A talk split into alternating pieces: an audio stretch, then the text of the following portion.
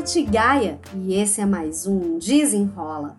O tema de hoje: Por onde começar uma mudança de hábitos?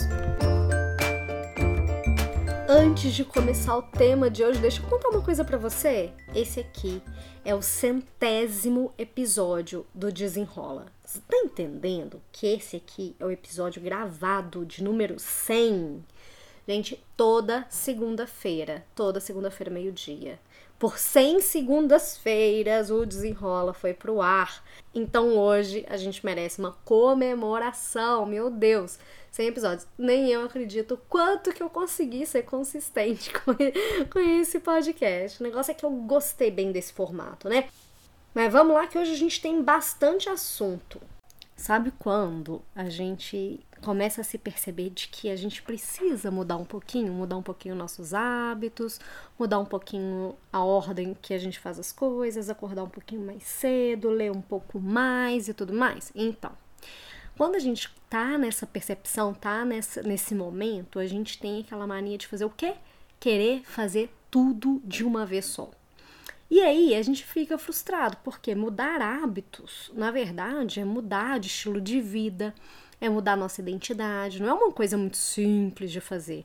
Inclusive, tem vários estudos que falam sobre mudança de hábitos, tem estudos da neurociência que fala sobre a neuroplasticidade, que é a capacidade do nosso cérebro de criar novas conexões, nossas novas sinapses, né, de, de ações. Então a gente é capaz de mudar, e isso já foi comprovado, mas não significa que por ser capaz é fácil, né? Como diria aí o povo, né? É simples, mas não é fácil. Então, de todas as mudanças, o que eu vou falar está baseado nos livros Trabalho Organizado e Vida Organizada da Thaís Godinho, que para mim é a minha musa inspiradora da produtividade compassiva, e também do livro Mude seus horários, mude sua vida, que eu já falei algumas vezes, já falei lá no meu Instagram. Acontece que é, às vezes a gente quer mudar ah, eu quero fazer, ler mais, eu quero estudar mais, eu quero trabalhar mais, etc e tal. E a gente esquece do básico, do básico, do básico. E eu já falei aqui sobre a pirâmide de Maslow, que é pra gente cuidar primeiro das nossas necessidades básicas.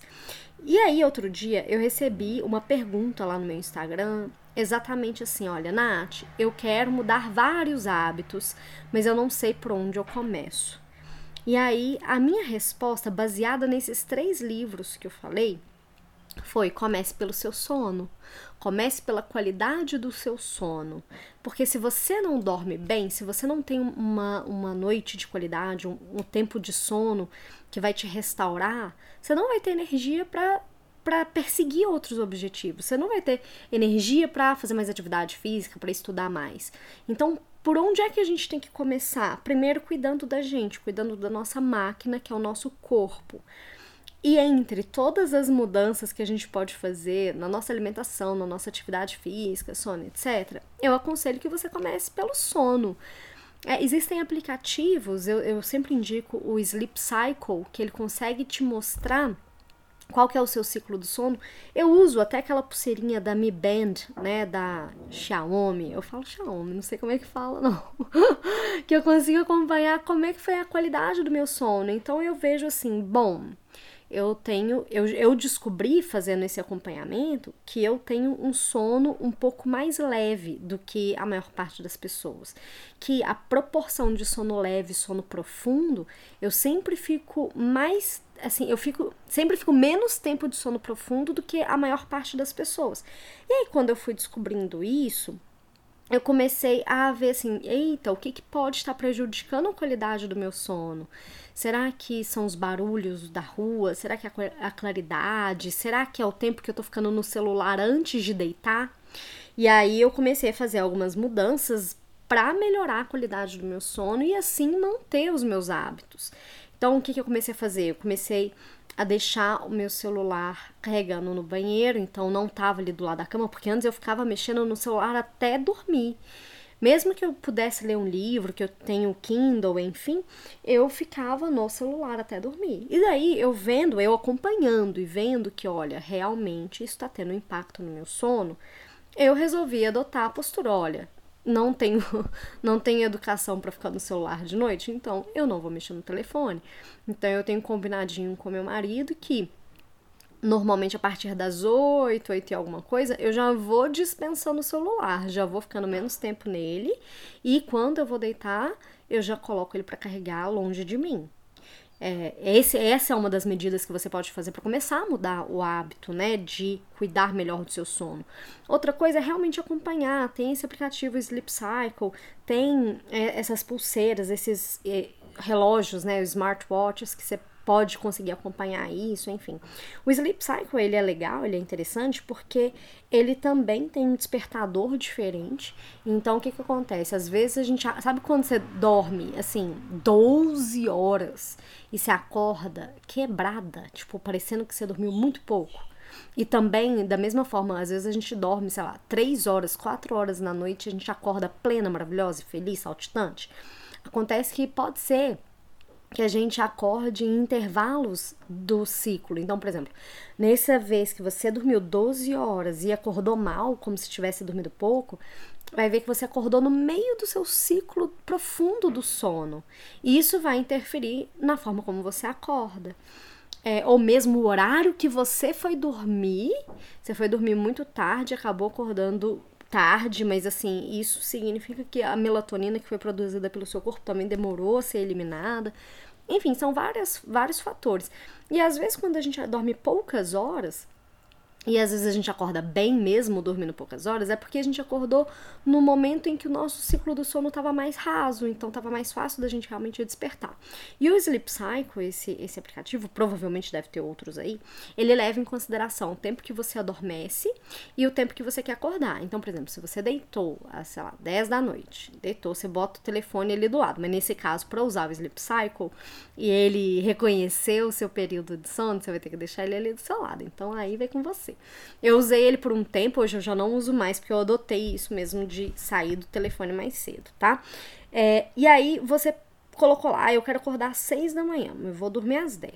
Daí, ou o aplicativo, ele vai acompanhando pela movimentação, se você ronca, se você tá mexendo no telefone ou não, enfim. Daí ele consegue identificar mais ou menos o horário que você adormeceu. E quando ele vai colocar o despertador para tocar, ele não coloca seis em ponto. Você pode escolher para que ele determine o melhor horário para você acordar e ele faz o cálculo para que você acorde no sono é, no, na parte do ciclo do sono que é o ciclo mais raso. Então, é, ele te ajudaria a acordar melhor, porque ele vai colocar o despertador para o melhor momento de tocar. Bom, é, eu já indiquei esse aplicativo para vários clientes, até para começarem a acompanhar o ciclo. Ele é gratuito até certo ponto, então você pode acompanhar alguns recursos gratuitos e depois ele já é um aplicativo pago. Eu lembro que eu cheguei a pagar ele por um mês e depois eu cancelei minha assinatura, que era exatamente o momento que eu comecei a ficar curiosa pelo meu ciclo do sono, a entender quanto tempo que eu precisava de ficar na cama, dormir, descansar, quanto tempo que eu tinha de sono leve, sono pesado, enfim. Hoje, então, eu já uso a pulseirinha do, do Smart Band aqui, né? Do Mi Band da Xiaomi. Então, eu já uso esse outro recurso e uso outra estratégia, que já não é o Sleep Cycle, mas é o deixar o celular longe, começar a me desligar um pouco mais cedo, porque também tem isso. O nosso corpo ele vai liberando a melatonina que é o nosso sonífero natural, e de acordo com a luz do dia, né? Então, se a gente fica com muitos estímulos de luz à noite, nosso corpo vai entender que a gente ainda está muito ativo e vai demorar um pouco mais para liberar a melatonina. E isso pode provocar várias coisas, desde a gente demorar a pegar no sono a demorar para acordar, porque se a gente dorme mais tarde, tá ali cheio de estímulos, o nosso cérebro ele vai demorar para liberar a melatonina e ela vai demorar a ser consumida pelo corpo.